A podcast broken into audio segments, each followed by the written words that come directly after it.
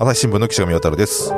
えっ、と、前回に引き続きまして、えーコンテンツ編成本部大阪の、えー住田康人デスク、それから辻森直人さん、それから、えー東京コンテンツ編成本部の安田恵子さんを、えー回線をつなぎして、えーお話をお伺いします。よろしくお願いします。よろしくお願いしま。ますす。はい、それでですね、あの、まあ、前回その原爆、被爆についてのその現場で現地の取材経過いろいろお聞きしたんですけども、あのーやっぱりこう、ね、最後の方その、こう、戦争の経験をこういかにして伝えていくかみたいなところの、こう、大事さみたいな話になったんですけども、その、どういうふうにして、こう、伝えていけばいいのかなっていうの、そのね、こういう中で、まあ、やっぱこの一つはその新聞ってね、その記録が残るものなので、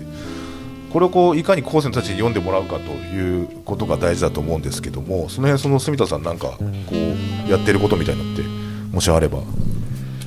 はい、あのーそうですね。えーっと2012年9年前からですね、はいはい、えー知る原爆というあのー知る原爆ですか、はい、はい。あのー別釣りと言ったりするんですけれども、はいはい。あのまあちょっとしたその小さい新聞みたいなものですね。はいはい。これをあのー作っていましてですね。はい、いわゆまあるタブロイド版みたいなことですそうですね、はい。あの今、タブロイド版版で作ってるんですけれども、はい。はい。あのえーっと原爆というものが何なのか、えーどんな被害が実際にあったのか、えーをですね、えーあの朝日新聞の過去のあの記事ですとか、はいはい。あとですね、あの漫画家の、えー河野文夫さんですね。あのえーこの世界の片隅で片隅にで今、あのとても有名な方ですし、えー皆さんご存知だと思うんですけれどもあのこのこの方のあの漫画や手記あるあるいはあの、えー、裸足の弦というですねあの、はい。原爆のあの体験をしながらもあの頑張ってきているあのあの家族の物語ですけれども、裸足の弦の作者である、えー、と中澤啓治さんですね。あのまあ、あの何年か前におかなお亡くなりになったんですがあのこの方々のあのインタビューなどを交えたですね、はいはい。えー、と冊子っていうのを作っているんです。でこれをですね、えーとまあ、毎年あの発行しているんですけれども、えー無料でですね無料で？えーはいあの学校やですねえー個人の方にあのお送りしているとはい。いう取り組みがありまして、はいはいはい。えあのこれがですねあの大変好評なんですね。はいはい。あのまあ2012年に作った時には、うん。えっ、と30万部近くですかね。えーはい。そん。なにですか？ええあの無料で、はい。あのお配りしましたので、これは大変お得だったと思うんですけれども、はいあのこちらの冊子をですね、あ毎年あのリニューアルしリニューアルしながら、うん。あの発行しています。で、あの今年もですね、あのすでにあの紙面等でお知らせしているんですが、あの受付をしていますので、はい。えあのまあ、朝日新聞知る原爆あたりでですね、はい。あのネットで検索していただくと、はい。お申し込み先も分かると思いますので、はい。あのまたあのネット上にあの過去の紙面がですね、うん。あの出てもいますので、あのご自由にご覧になれるかと思います。はいはいはい。矢沢さんこれご覧になったことありますか？あ、あります。あどうどうですかご覧になって？あのわかりやすいですよね。うん。そのエピソードも含めて書かれてあるので、はい。あの知識なんていうのかこの数字のうん一つ一つの数字にこんな意味があるんじゃないかというこうなんか想像というか具体例を交えながらこの読めるなっていうはい。のをすごいあの感じました。はい。これどういう経緯で作ろうってなったんですごめんなさい。はい。だったんですか？これはですね、実はあの辻森さんが大きくえそう関わってなんですか？いてですね、はい。な言うてくださいよそんないや大きくっていうわけでもないんですけど、まあ、あのこれ、えっと、さっきあの、まあ、あの知る原爆2012年から、まあ、タブロイド版であの本格的に発行したんですけどももともとはもう今からちょうど10年前のですね、まあ、8月6日のあの広島県内向けのあの、えっと、別釣り紙面ですね。あのあの朝日新聞のあの本紙とは別にあのこう織り込む形で発行するあの特集記事で、えっと、知る原爆って、えっと、読む読む86だったと思うんですけど、えあのそういうのをこう私があの編集者としてあのちょっと携わらせていただいてであのまああの広島総取材している広島総局の方からですねやっぱりそのあのこう原爆っていうとどうしてもそのこう悲惨な映像とかですね、こうちょっと目を覆いたくなるようなやっぱり記述が多いっていう中で、まあ、ちょっとそのあの、まあ、我々新聞社にとっても未来読者になるし、まあ、次のこう社会を担う子どもたちにやっぱりそのあの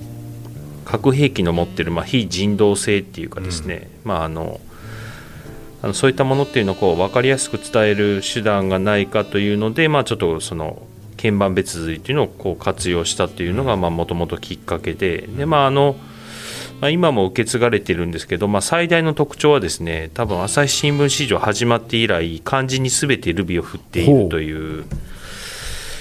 のでですねこれはあの、まあ、当時、えっと、10年前ちょうど小学校3年生ぐらいだと思うんですけど長男が。うんまあ、ちょうどまあ漢字読めて、まあ、その下私子供3人いるんですけど小1と幼稚園児だったんで、まあ、自分の子供でも読めるぐらいのやっぱり内容にすれば、まあ、かなり幅広いあのお子さんに読んでもらえるんじゃないかというので、まあ、ルビ入りを提案したというのは一つ特徴かなと思います。ああとは、まあ、あのさっきあのあの住田さんの方からもあのちょっとお話ししてたんですけどもあのあんまりこうしんこう見た目こう目を覆いたくなるようなこう作りにしないためにあの河野文雄さんのあの漫画をですねこう全面的に配置してであの河野さんの方もあのこのあの別釣りのご縁で、まあ、ずっとですねあの今に至るまであの知る原爆についてはあの、まあ、原画の方を提供いただいてまして本当にあの、えーいろいろと支えていただいてます、はい。多分累計発行部数はもう100万部は多分優に超えてますよね、そうですね。はい。はい。無料でですよね。無料で無料です。発行しております。えええこれ無料だっていうところのこうなんですかねこう心意気っていうか哲学みたいなのってどうどうなんでしょうね？そうですね。あのまあ、10年前は我が社にももっとお金があったってことかもしれないんですけど、あの、あの、なんとかですね、この経費節減の折でも、はい。あの、この、えー費用はですね、維持していただけるということでですね、はい。ついてますので、はい。はい、あの、そこは心意気でやっております。やっぱりその、なんていうんですかね、その僕聞きたかったのは、そのやっぱりそのなぜ有料にしないのかというところでいうとですね、こうまずその戦争のことを知ってもらうというのがまず第一目的であって、でそこにこうそのお金の壁を求設けちゃいけないのかなっていう考え方みたいなのもあるのかなと思ったりするんですけど。まああのまあ、ここ数年ですね、えーっと経費の話があのちょっと会議で出たりはするんですけれども、すね。すごい。ええあのやはりそこはですね、あのまああの学校ですけど。そうですね、はい、あのまあ小中学校ですかね、あの平和教育ってあの、はいはい。多くの学校で取り組んでおられるようなんですけど、はいはい。そこで使う教材がなかなかないんだっていう話なんですね。はい。ああ。のええ過去にもあのあのお便りでもですねいただいてまして、まあはい。そこであの活用しあのしていますよというですねあのまあ嬉しいあのご連絡もいただいたりして、あのなのでまあ学校現場もですねやはりそれほどお金があるわけではないと思うんです。ええなのであのまあこういったあの教材があれば、うんあの喜んで使っていただけるという状況だと思います。まあ、そうですよね、逆にそのなんかこう学校で使ってもらうにあたって、そのおなん一部100円ですよみたいな感じで、何百部欲しいですみたいになって、でその金額をじゃあいつ、どこから捻出するんだみたいなところが、学校側にとっては壁になったりとかすることもあるんでしょうからね。そうだからですね気軽にこう、その取ってもらいやすいというか、こう使ってもらいやすいくはなりますよね。そうですね。あの先ほどもあのルビーをねあの全部あの知る原爆について入れたという話があったんですけど、このルビーを入れるのも大変だったんですが、はいはい。あのえー一つ一つですね、はい。えーっと自分たちであの確認をしながらそのはいルブ入れて、はい。まあ、小学生でしたらよ読めるような内容になっていますので、はい。あのえーまあ、もちろんその中学生以上でもですね、あのえー内容としてはしっかりしているもものなので、うんうんあの大丈夫だと思うんですが、はい。あのそういったその対象年齢のですね幅の広さというのも、まあ、喜ばれている一つかなと思っています。うんうん。はい。なんつうんだろうそのまあそのこうやっぱしさっき前回ねそのいろんな伝え方みたいな話をそのしてその一つはそのこうやっぱし新聞紙面だとどうしてもこう、うんなんですかその時に起きた出来事であるとかそのまあえっとこうし式典があるからそれを取材するとかそのそういう感じでこうなんですかねこうやっぱりいいろんなニュースを載せなきゃいけなくなるのでそのままずその固めて読むってことが難しいですしまず一つはそのこうまとまってるっていうことがねまずその読みやすいのかなっていうところの一つとやっぱそのあとはその媒体ですか。そのこうタブロイドっていうその新聞本紙とは違う媒体でそのこうリーチその届く場所があ対象が違うというところでいうとこうまだまだこういろんな伝え方があるのかなって思ったりもしましたけどね。そうなんですよね。あのもともとあのシルゲンバーグ発行した時は、はいあの A2 サイズだからあの通常の新聞と同じサイズで作ったんですよね。はいはいで、えー最初の年発行して、はい。であのーその反応をですねあのお手紙などでいただいてあのとてもいいあのー内容なんですけど、はい。大きいですっていうふうに言われてですね、はい。でそれなぜかというとあのあの修学旅行に持っていきたいんだと、ええ。で子どもたちにとってみるとその新聞のサイズはちょっと大きいので、はい。まあ、手元で見られるサイズがいいなというような声がありまして、えーでそれからですね、えーっと半年ぐらいかかったのかな？あの翌年にかけてはい。あのタブロイド版に、はい。あの作り直してとはい。いうですね、まあ、これもまた大変だった記憶があるんですけれども、うん。はい。あのえーただやはりそのあの修学旅行に持っていくっていうニーズはかなりあるようですね。はい、あとなんか小学校の小学生とかのあのその机ですね、うんちょうどあのタブロイド版をこう開いた時にちょうど机のサイズになるんでその新聞のサイズだとどうしても大きいんで、ちょっと一覧性に欠けるので、はいはいまあ、子供向けにっていうことだったら、まあ、タブロイド版の方がいいんじゃないかっていうので、それもまああのこう学校現場からのそのお声をこう反映してはい。ちょっとこうタブロイド版で今もはんあの発行してるのはその辺の経緯もあるんですけどはいまさしくその、まあ、未来読者じゃないけどどうしどうしてどうやってこう若い人に伝えていくかっていうじところでこのやっぱりポッドキャストっていうのも一つ大きな可能性のあるメディアうん。なんですけどもあのこうその辺安田さんそのこの間 MC デビューをしてどうお感じになられました？うん、そうですね。あのーうーん、まあ一つは取材してる人がどういう視点とか、うん。どんなことを考えながら記事を作ってるのか、うん。何を伝えたいと思ってるのかっていうその紙面ではな乗らない部分を、うんね。伝えられるっていうところに大きな、まあ、意味があるのかなっては思いつつなかなかやっぱり、うん、言葉にしてその伝えるのは難しいなっていうそのなんていうんですかその原稿とまた違うところが原稿の書き方とかうん。とは違う、なんかこうどうやって言葉にしたら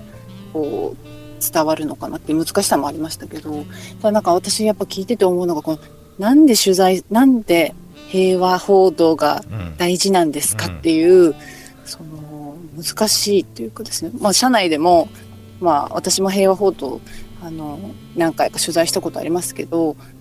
またっていうこのあ空気ってあると思うんですけど、皆さんどうどうなんですかね？感じありますか？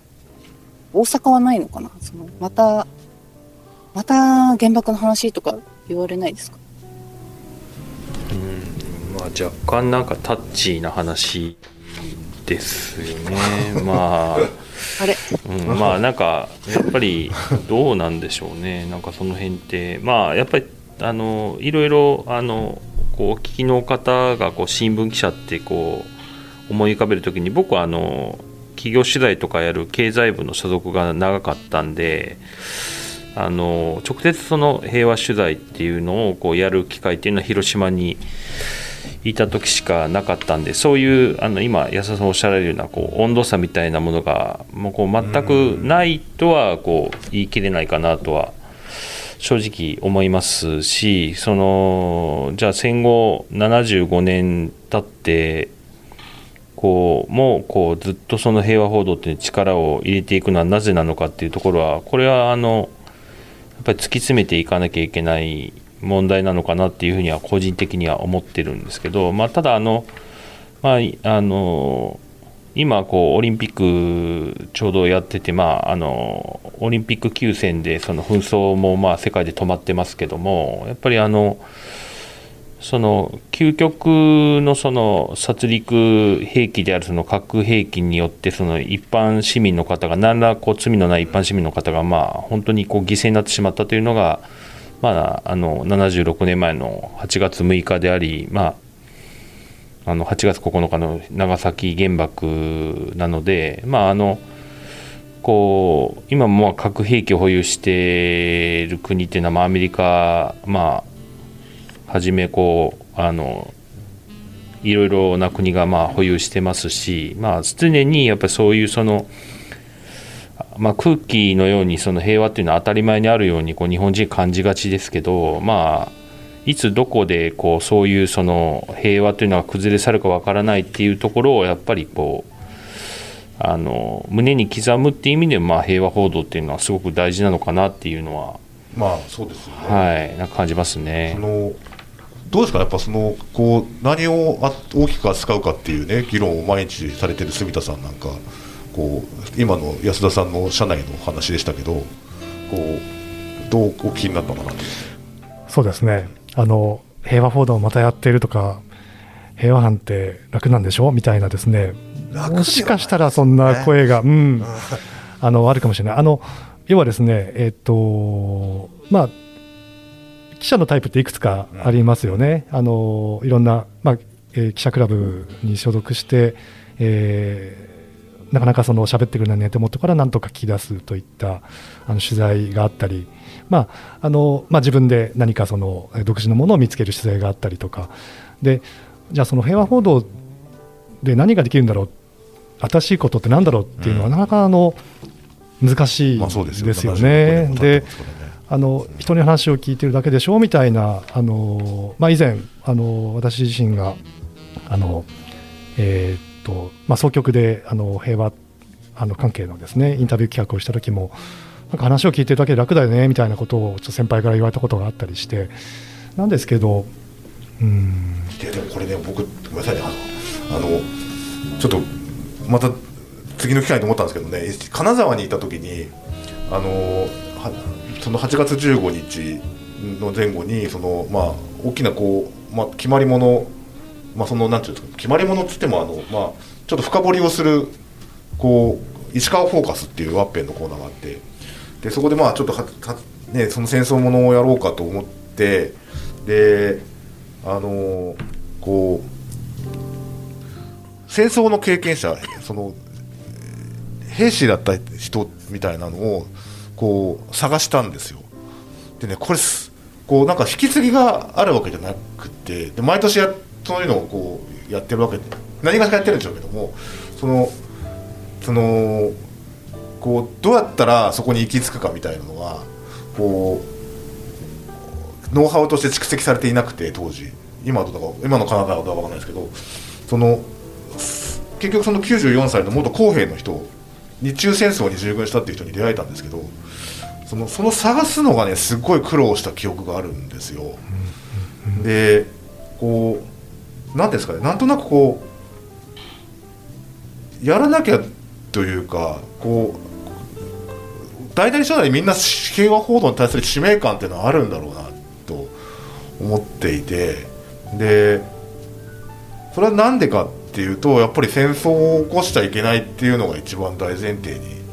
あるわけでじゃあ僕らができることってなんだろう戦争の悲惨さを伝えることだよねっていうただ単純なこう考え方だと思うんですけどね。その辺やっぱりこう安田さんいますかね、はい、こうそういう平和報道が楽だと思ってる人たち。あ私本当隅田さんがおっしゃってたようなことを、うん、まさに言われたこともあって、うん、その要は平和報道班って、まあ、いわゆる遊軍っていうそのあの、何でも取材する、まあ、クラブ詰めをしない記者が担当するんですけど、あの出張長く行ったりとか何度もあの被爆者の方とか、まあ、戦争経験者の方を、まあ、1回話聞いて記事にするっていうのは、まあ、私はほぼ不可能じゃないのかなと思っていて、はいはいそね、その何回も足を運んで話を聞いて、うん、なんでこの時こう思ったのかとか、うん、その時どんな光景を見て何を思ったのかみたいなのをもう一個一個確認していくっていう作業なんですね。でその中で本人もこの意識してないことをこうこれまで意識してなかったようなことを聞く聞いて言語化してもらうっていう作業なのですごく時間かかるんですけど、やっぱ旗から見てたらあの楽っていうか、はい、その住野さんおっしゃったみたいにその効率悪いとかなんかそういうことも言われたことがあって、うん、なんかなかなか社内でもやっぱその平和報道をまあここなんていうのかこの毎年結局結論が同じ話を何年も書いているみたいな見方をされる部分もあるのかなと思って、うん、まあそこはどうその岸上さんおっしゃったみたいな、まあ、ポッドキャストとか、まあ、あとは知る原爆のようなタブロイドにするとかいろんな方法を探ってまあ考えないといけないなとは一つ思います。あと結局なんで取材するのかっていうと、うん、なんか私はあのまああの沖縄の出身なので、親族が沖縄戦を経験してるっていうのもあるんですけど、はいうん、自分がなんで今存在してるのかっていうと、まあ、戦争をどう生き残ったのかって話につながるので、あの自分のこの今いることにつながるんですよね。でもそれって大なり小なりその、まあ、原爆とかそういう大きな話じゃなくてもそのその時代を生きたご先祖様って必ずいるはずなので、うん、なんかやっぱ結局自分がなぜ今ここにいるのかっていうことをこう考える作業でもあるのかなって思ってます。そうですよ。だって自分の夫の親なりおじいちゃんおばあちゃんがねこうなんか例えば召集されてたりとかっていうこともありえたわけででそれでもしかして現地で死亡くなったりとかあるいは空襲の被害に遭ったりとかしたらその自分は生まれてきてないっていうのは確かにそうなんですよね。そのだから例えば自分の奥さんとか旦那さんとか友達とかもそうやってこうどこかで紙一重をこうくぐり抜けてきた先に今出会うわけだからなんか無関係じゃないんだよなっていう思いもあります。いやなんかその毎年こういろんな切り口を考えてその、まあ、それこそねあの平和会議っていうその全全本社のその平和関係の報道に関わるデスクが集まるわけですよね。その何人ぐらい集まるんですかあれ？そうですね。今年えー、っと私が参加してた時は30人とか40人ぐらい行った時もありますよね。ね話が多岐にわたって。それで3時間4時間とか続いちゃうんですよね。ね。でまあ、ちょっと暑すぎてですね、はい、あのちょっと議論が過熱してですね、はいはいはい、えー、ややその、えー、収集がつかなくなったりっていう場面もあったりするんですけど、まあ、そのぐらいみんな熱い思いを。で、あのー、そのさまざまなその戦争体験者とか、うん、あのー、その当時、えー、のですね、えー、っとあのーまあ、市民として、えー、戦争を体験した人、まあ、あの兵士としてその、えー、戦争の最前線にいた人とか、まあ、そういうあの声を集める一方でその国際的な枠組みとかですね、えー、そのまあ、世界の、えー、このパワーバランスとかさまざ、まなその条約の状況とかそういったものもやはり、あの考えようと。つまりその一方であの戦争のあのディテールを集めつつその大きな、えー、世界の現状というのを描こうというなんかそういったあの会議の中でのあの話はありましたね。そうなんですよねだからそのさっきねその毎年結論が同じだみたいな言い方をする人がいるみたいな話でしたけどそ決してそんなことはなくてその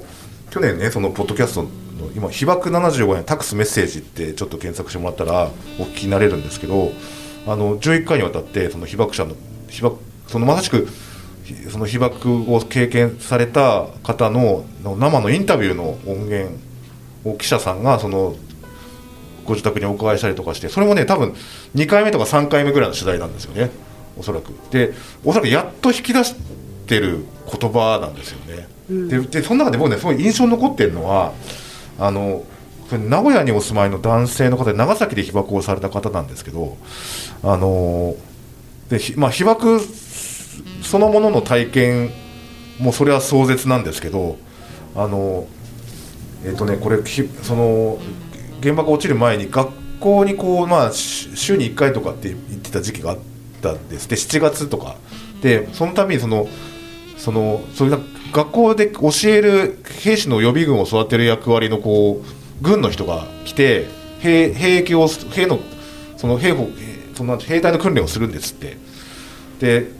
その前来てる人が将校さんがその7月のね中旬か下旬ぐらいにもうその要は本土本当は本土上陸に備えて本土で戦うにはどうしたらいいか教えるはずのところなんだけど、あのー、もう本土に上がってきたらもう勝てないから逃げ方だけ教えるって言ってでそのこうどうどうアメリカ軍がとと来たらそのまずた君らの若い人たちが戦争で亡くなってこの国亡くなったりとかしたらもうこの国の未来はないからそのまずは逃げて投降するできるようにそのやり方を教えるっていうエピソードがあったんですよね。だからそういうこうディテールって、うん、そのまさしく新聞に書ききれないところだと思うし、うん、そのそこでこうすごいね僕ポッドキャストの新たな可能性っていうのを大きく感じたんですよ。で僕はその長い音源にある中の一節なのでこうちょっとぜひね聞いてみてほしいなと思うんですけどなんかそういうエピソードがいっぱい入ってるんですよね。でなんかもっとこう戦争を経験した人たちの話を余すところなく伝えていくっていう仕事が我々には残ってるのかなってすごい感じましたね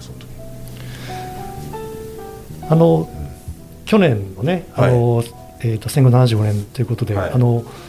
戦争体験者の証言っていうのを、ね、あの紙面でも、ね、あの随時、うん、その紙面のね副産物みたいな感じなんですけどそうなんです。よ、うん、であの、まあ、戦後75年という節目だけじゃなくてあの今年も続けていこうという話をあの平和会議の方でして、うん、でえーと、今年も続けてあの、はい、戦争体験者証言っていう連載を続けてるんですけど、はい、あのやっぱりそういうディテールの中にその、社会の空気であったり、その戦争に至る空気っていうのかな、はい、そのやっぱりあの戦前の日本あの戦争に至っていく過程はどうだったのかとか、はい、そういったものもあの聞けていくと思うんですよね。はいはい、だからまあその今我々がその平和な社会だというふうに思っている中で、うん、えっともしかしたらそのあの危険なですねあの状況が起きている可能性だって十分あるわけで、うん、まあそういうその現代の問題点を、うん、あのまあ視点を変えてえー、っとその当時のあの戦争体験者の方々の視点を借りながらその見つめていく現代を見つめていくといったこともあの作用としてはあるのかなというふうに思います。なるほどですね。ちょっとそろそろお時間なんでちょっと辻森さんなんかちょっとまとめてください。いや僕はですごめんなさい無茶ぶりして。いやいやいやいやいや。うん。いやなんか結構その平和報道についてはまああの先ほどからいろいろとあのお話出てる通りまああの非常にこうあの8月6日あるいはまあ8月9日、まあまあ、あの沖縄慰霊の日はまあ今年終わりましたけども、まあ、そういうその節目になる日に合わせてまあ新聞っていうのは結構報道してまあカレンダージャーナリズムとかですねまあいろんな言い方がこうできるのかもしれないんですけどまああの僕もちょっと亡くなってしまったんですけどもあの、まあ、先輩記者にそのあの広島にいた時にまあ言われたのはやっぱりその平和報道については、まあ、あの大いなるマンネリズムっていうのを、まあ、続けなければならないと。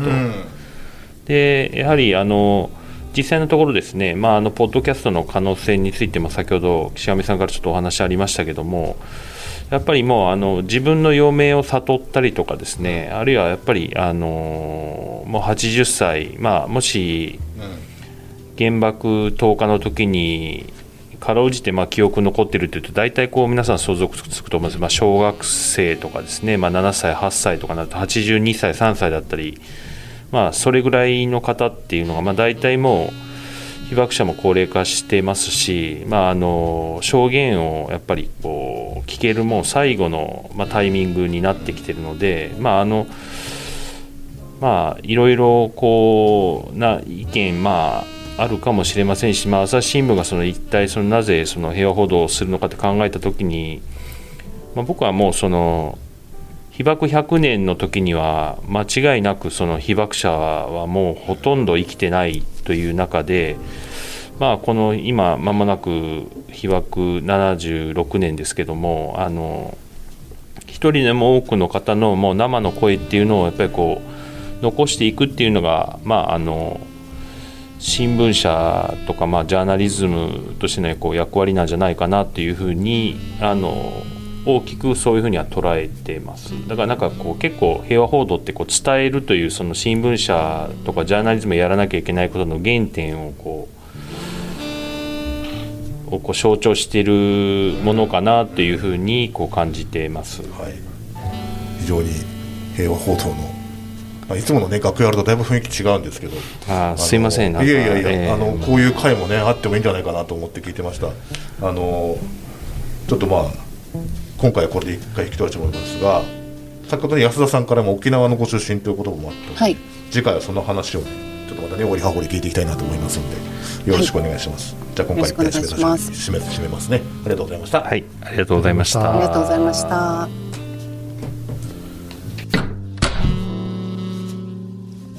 朝日新聞ポッドキャスト楽屋裏ではリスナーの皆様からトークテーマも募集しています。ハッシュタグ朝日新聞ポッドキャストでつぶやいてください。